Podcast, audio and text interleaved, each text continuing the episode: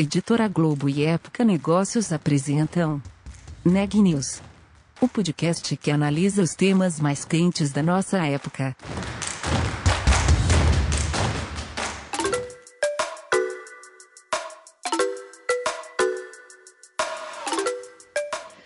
Olá, eu sou a Renata Turbiani da Época Negócios e você está ouvindo mais um episódio do Neg News, nossa série de podcasts sobre como navegar e liderar em tempos de incerteza. A tecnologia tem sido fundamental para ajudar os negócios a atravessarem a pandemia e muitas oportunidades têm surgido para as empresas do setor. É justamente sobre isso que trata o Neg News de hoje. No episódio, a repórter Micaela Santos conversa com Luiz Gonçalves, líder da Dell Technologies na América Latina. Confira. Luiz, obrigada por participar, participar aqui do nosso podcast do Neg News. É um prazer falar com você. Tem alguns temas bem interessantes que a gente pode é, conversar né, sobre nesse episódio é, computação em nuvem, né, que é uma das tendências aí fortes em tecnologia, né, nesse contexto de retomada econômica e até durante a pandemia também as empresas passaram a usar mais esse serviço, né? E aí eu queria entender é, com você, Luiz, para os nossos ouvintes também terem um contexto, né, do que que é essa tendência, é, esse termo chamado TI como serviço, né? é, que foi uma, uma das características também que a gente observou. Queria que você comentasse um pouco sobre, sobre esse conceito, né, e quais são as oportunidades que, que esse tipo de tecnologia traz para as empresas no Brasil hoje. Muito bem, Micaela, obrigado pela pergunta. Vamos lá. A computação na nuvem, ela vem atender uma necessidade, uma necessidade anterior, a que as companhias sejam mais ágeis e mais flexíveis. A gente vai chegar lá nos detalhes da computação na nuvem. Mas com ciclos econômicos cada vez mais rápidos e até mais extremos, como pudemos ver até por ocasião da pandemia, as companhias tiveram que se reinventar e responder rapidamente para atender as necessidades das suas operações e dos seus negócios. Se você tem uma infraestrutura muito, perdão da palavra, engessada, essas capacidades acabam se tornando barreiras para que você atenda rapidamente essa transição, como de volta vimos na pandemia. Mas também já havia um movimento anterior à pandemia, que era o movimento da digitalização dos negócios, ou seja, as empresas cada vez mais usando os canais digitais para se comunicar com seus clientes, com seus fornecedores, com seus colaboradores e até mesmo com o mercado. Isso pressupõe que a digitalização podia trazer oportunidades de maior alcance, escala até para aqueles que estão pequenos, e oportunidades de novos negócios, como vimos surgir as fintechs e tantos negócios que foram criados a partir da possibilidade da digitalização através de inovação. Então, esse movimento já existia. Na pandemia, ficou mais evidente ainda quais eram aquelas companhias que conseguiram responder rápido, rapidamente ou não, por conta da sua flexibilidade e tempo de resposta ágil. Aí entra a computação na nuvem, porque você consegue fazer uma mescla entre as suas próprias capacidades e aquelas que são as melhores práticas de mercado, os melhores recursos disponíveis hoje, é, incluindo inteligência artificial, analytics, machine learning e todas essas novas tecnologias que permitem você extrair valor dos dados, é, sem ter que incorporar isso dentro da sua infraestrutura como uma, um investimento é, em capital fixo. Você pode realmente usar essa possibilidade sempre quando e no volume que faça sentido para o seu negócio. E aí, para encerrar, é, isso criou até uma oportunidade para os que são pequenos poderem entrar em novos mercados e partir em novos mercados. Então, a computação na nuvem é uma resposta a uma necessidade de agilidade, que, por sua vez, foi oriunda desses ciclos econômicos muito rápidos e extremos, e com a digitalização, novos negócios, inovação, surgiu de forma cada vez mais competitiva, porque usam recursos que antes só os grandes poderiam usar, e, ao mesmo tempo, atende a questão financeira, econômica do investimento. Então, é um ganha-ganha para todo mundo. E, Luiz, quais as indústrias aí que você vem observando que tem utilizado mais essa, essa tecnologia e de que forma, né? Quais tipos de negócio? Olha, tem aqueles é, suspeitos usuais, né, como a gente chama. A indústria financeira, a indústria de telecomunicações, a indústria é, de varejo, todos eles nós vimos, inclusive agora na pandemia, mas já antes dela, inclusive, é, realizando investimentos realmente suntuosos na sua capacidade tecnológica. É, hoje mesmo nós estávamos numa conversa com a Febraban e um dos executivos da Febraban dizia que na média os bancos investem no total no Brasil algo em torno de 20, 22 bilhões de reais por ano em tecnologia e que no ano passado foi 25, ou seja, teve um pico de investimento em tecnologia porque as pessoas foram trabalhar em casa, mais transações digitais e a agenda digital que eles também, através do próprio Banco Central, colocaram em marcha, introduzindo novidades como o Pix, que do dia para a noite tem uma adoção fenomenal. Né? Tomou grande parte daquelas transações que eram cartão de crédito, TED, boleto e assim por diante. Então, realmente, uma adoção muito rápida. No âmbito do retail, a gente viu também a, o online, as vendas online, né? no âmbito do varejo, as vendas online que aumentaram muito, todos nós trancados em casa, né? mantendo o distanciamento, fazendo compras online, usando os canais digitais de todas as companhias, desde o supermercado até a farmácia, até utensílios domésticos. Mas houveram duas outras indústrias que tiveram, por força da sua atuação, que se reinventar. A área educacional e a área de saúde. A área educacional, porque se você não dá continuidade ao aprendizado, à entrega do conhecimento, você pode comprometer toda uma geração. E longe de dizer que tivemos um excelente desempenho nessa área como país, mas é, foi dado alarme, muitas escolas e até governos atentaram a necessidade de manter uma capacidade robusta para atender essa demanda, não só agora, mas no futuro, como uma oportunidade, porque se antes era difícil construir uma escola numa área remota do Brasil, não é tão difícil fazer chegar um sinal de celular, um sinal de Wi-Fi para que aquelas crianças, através de um tutor, de um facilitador local, possam receber conhecimento.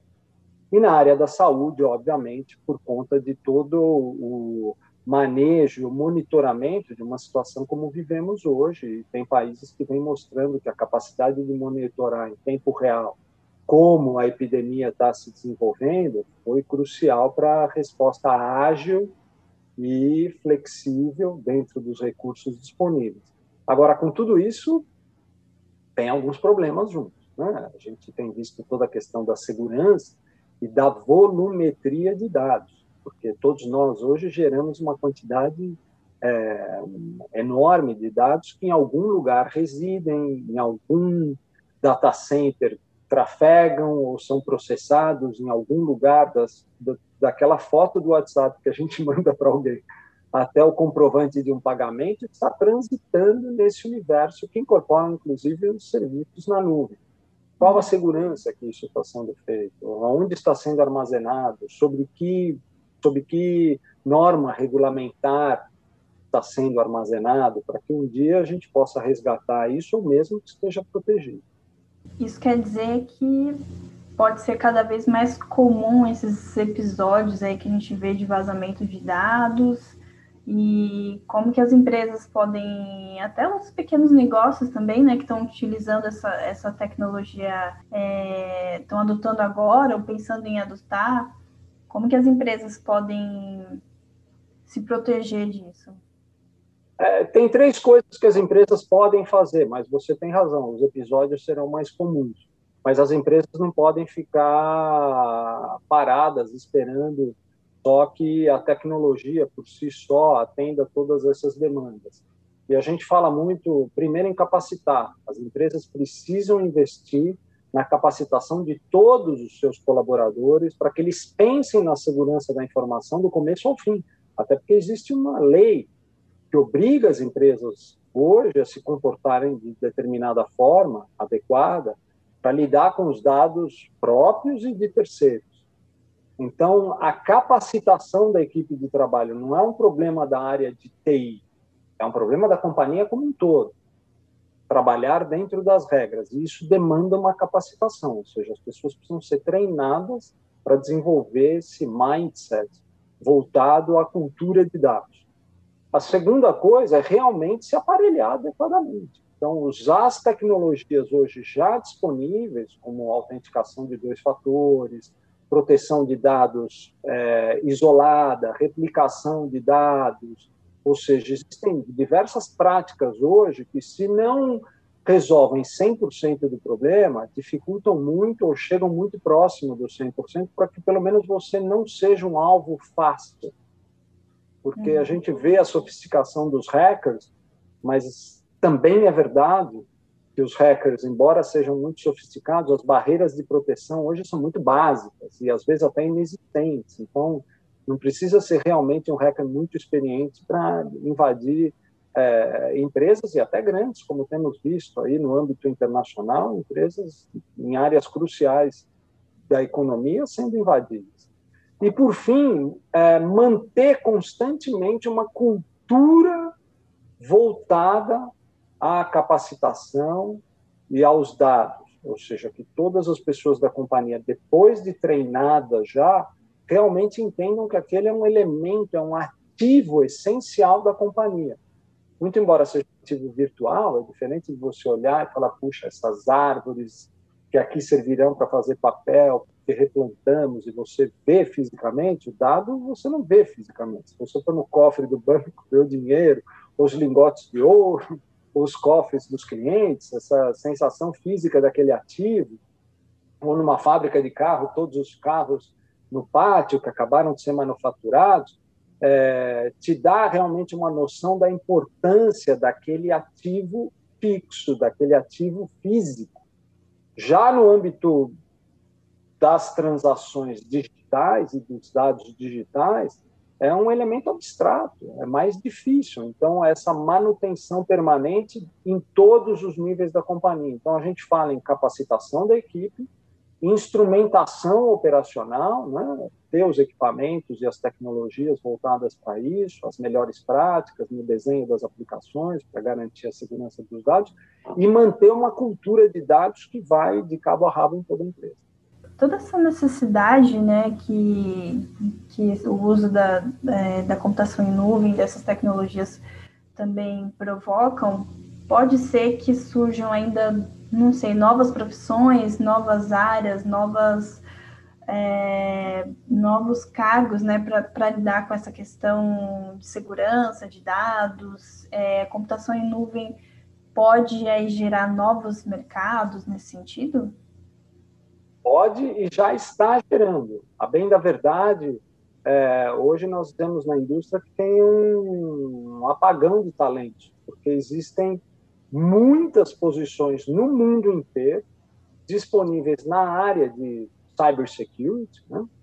e aqui no Brasil, inclusive, que não estão sendo preenchidas porque não existe talento suficiente hoje, nem nos níveis mais elementares, que serão preparados, serão capacitados. Então, existe uma oportunidade de geração de emprego, existe uma oportunidade também de formação para essa área, enorme que um país como o Brasil, que tem uma escala continental e tem a sua própria demanda, poderia e já está é, buscando é, é, explorar de forma adequada.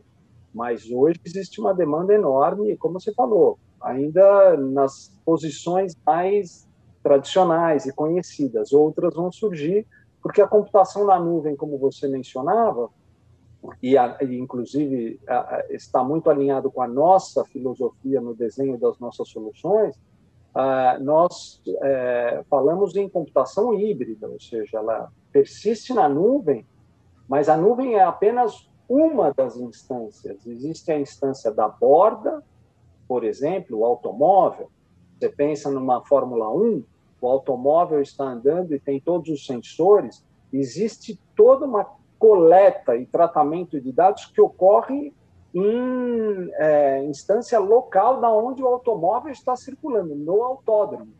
Então, os trens de transporte urbano, os postes de luz, os registros de água das nossas casas vão tomar decisões e vão fazer medições e vão ser tomadas decisões na instância onde estão. Esse é o chamado computação na borda, edge computing. Depois você tem a computação dentro do próprio ambiente computacional das empresas. E a nuvem como um elemento também complementar para que você possa dar conta das variações. Porque em vez de eu contratar um grande serviço de data center ou contratar equipamentos para lidar com o Dia das Mães, que eu vou vender muito, eu posso trabalhar com uma instância local própria minha, que dê conta de todos os dias do ano, exceto o Dia das Mães. E no Dia das Mães eu contrato o excedente para trabalhar no Dia das Mães.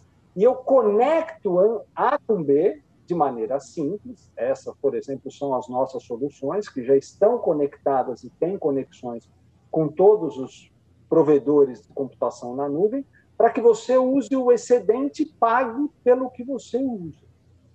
Então, essas são alternativas de combinação do que nós chamamos de cloud híbrida, ou seja, uhum. ela é híbrida porque as companhias têm, até por força regulamentar, que manter certos dados ou certos processamentos e usar capacidades da nuvem, eventualmente, como machine learning, como inteligência artificial, fazer determinadas campanhas, que pode usar a capacidade da nuvem também mas vai ser um mundo muito mais mesclado e diverso, porque a cloud não é uma localidade, é um modelo operacional de entrega de serviços de TI. Então, uhum. eu posso mesclar isso, inclusive, com o que eu tiver dentro de casa. E nós, na Dell, lançamos, já no ano passado e esse ano trouxemos como serviço, todo o portfólio que nós denominamos de portfólio Apex, que é justamente isso, ou seja, você inclusive na infraestrutura que você tiver em casa, você pode comprar e pagar como serviços, e essa infraestrutura tem já as conexões prontas para te conectar com todos os provedores de cloud. Ou seja, você não precisa estar 100% aqui ou 100% lá. Você pode ser mais econômico tendo a sua parte, porque você já tem um consumo regular e, portanto, você vai ser muito mais eficiente com o investimento com o que você tem aqui, e a flexibilidade de usar determinadas capacidades que os provedores de computação na nuvem te oferecem. Então, esse músculo de agilidade, flexibilidade se configura totalmente. Agora, isso para a empresa grande. Para a empresa pequena, ele pode começar na nuvem, porque ele é pequeno, ele ainda não tem escala. Na medida que ele tem escala, ele vai incorporando uso as a services também dentro da sua própria infraestrutura, conectado com a nuvem. Então, se configura toda a jornada, de ponta a ponta, seja do tamanho que você tiver, entendeu? Para o seu uhum. negócio. E todos têm chance de usar esses recursos. Essa é a parte legal. Porque você uhum. passa, você pode ser um pequeno, mas você vai concorrer com um grande com as mesmas competências técnicas. Uhum. E você citou é, algumas soluções da Dell, né, nessa questão, principalmente. É, queria saber como que a, a, Dell Technologies tem olhado para essas tendências, é, como vocês têm se preparado para essas mudanças e o que vocês esperam também, né, para os próximos anos, enfim, no, pensando no período pós-Covid também. Muito bom. A gente acompanha, obviamente, nós somos grandes é, é, partícipes, partícipes do mercado, né? Só para te dar uma ideia, hoje no Brasil, em especial, nós somos líderes em todas as áreas que atuamos, é, com resultado de participação de mercado elevado, inclusive, o time pode fornecer os detalhes depois. Uma empresa de praticamente 100 bilhões de dólares que cresceu, inclusive, durante a pandemia. Os resultados do primeiro trimestre mostram que nós crescemos 12% versus o primeiro trimestre do ano passado também, ou seja, é uma companhia que tem muita vitalidade. E por que isso? Porque nós estamos muito conectados com os nossos clientes, entendendo as tendências em que eles vão incorporando certas coisas ou os desafios que eles vão hoje enfrentando nessa jornada da digitalização. Transformar a veia digital cada vez mais robusta, o layer digital, né, a camada digital, cada vez mais ampla e mais espessa dentro de tudo que eles fazem. A pandemia só acelerou, mas já estavam nessa jornada. Então, como eu disse, a preocupação com o aumento excessivo no volume de dados, a preocupação com a segurança, a preocupação com a é, é, é, transição dos dados entre todas as entidades que estão usando esses dados. Uma hora é marketing, outra hora é vendas, outra hora é finanças. É, vamos fazer uma campanha, uma campanha, temos um parceiro que vamos compartilhar certos dados. As companhias hoje vivem no mundo digital onde se a gente é, compreender exatamente o que a Febraban e o Banco Central estão trazendo com o Open Banking, é a liberdade que nós, usuários, daremos a certas instituições financeiras de compartilhar os nossos dados, as nossas transações com outro. É exatamente isso o Open Banking.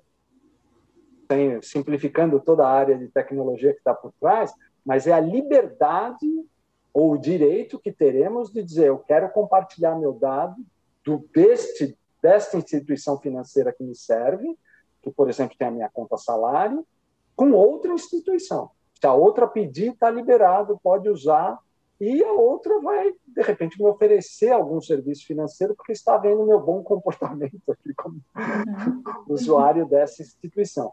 Então, a gente vem acompanhando isso, olhando muito de perto. E o que os clientes nos dizem é o seguinte: todos consideram serviços entregues no modelo cloud como aquele adequado para dar essa agilidade e flexibilidade e mais preocupados em resultados e menos preocupados em tecnologia per se. Hoje o cliente diz para a gente o seguinte: eu quero meus dados protegidos. Ele não vem com uma especificação de quais são as soluções para proteger o dado. Hoje ele fala em capacidade de transações, ele fala em volumetria de transações, ele já não fala mais em especificação técnica do equipamento que vai armazenar a solução. Já não é mais tão relevante a disputa entre qual processador mais rápido, qual refresh de tela. Eu preciso ter uma experiência de cliente numa videoconference que seja viável para fazer muitas videoconferências a resposta tem que vir dos provedores de tecnologia. Então, nós também fomos migrando a nossa abordagem, a relação com o cliente, voltada mais para resultados e não para uma conversa sobre tecnologia. O que você precisa? Quais são os problemas que você está tentando resolver e como nós podemos auxiliá-lo com tecnologia? Agora, a tecnologia, eventualmente, você não precisa nem comprar, porque ofereceremos como serviço, e essas são as soluções aí, Apex. Então, toda a parte tecnológica da infraestrutura, a integração com os cloud service providers, né, com os provedores de serviços de computação na nuvem, as questões relacionadas à segurança, para que você tenha segurança desde o notebook até o data center da companhia, passando inclusive pelos serviços prestados por um provedor de serviços de computação na nuvem, ter uma solução integrada, é parte do que oferecemos para o mercado, mas não é parte da discussão com o cliente. É isso que a gente quer mudar na abordagem e os clientes vêm apreciando isso, razão pela qual a Dell tem tido muito sucesso, porque os, os institutos de pesquisa mostram que até 2024 se espera que 50% de toda a infraestrutura de data center será adquirida no modelo de serviço. Estará lá no data center do cliente, mas ele quer comprar como serviço e se conectar nesse mundo híbrido que é o privado e o público da nuvem. Mas pagar tudo como serviço, porque dá mais flexibilidade. Ele não quer mais ficar definindo uma competição de servidores e quantos que ele vai comprar e como é que dá a carga de trabalho para rodar o banco de dados. Isso aí é um problema do provedor. Eu tenho uma família, cinco pessoas, viajo até determinado lugar, a estrada é assim, me dá um carro, não vou escolher o carro. Me, dá, me dá o veículo que atende a esses que tem 10 quilômetros de estrada de terra e quando chove, lamaceia. Que carro você vai me dar para fazer esse trajeto todo? Agora o carro é seu, inclusive, eu vou pagar como serviço. Esse podcast é um oferecimento de Época Negócios. Inspiração para inovar. Não deixe de conferir nossos outros podcasts. Presidente Entrevista Presidente. The Office. E os negócios da nossa época. Ouça, acompanhe, compartilhe. Vamos fazer deste podcast o nosso ponto de encontro.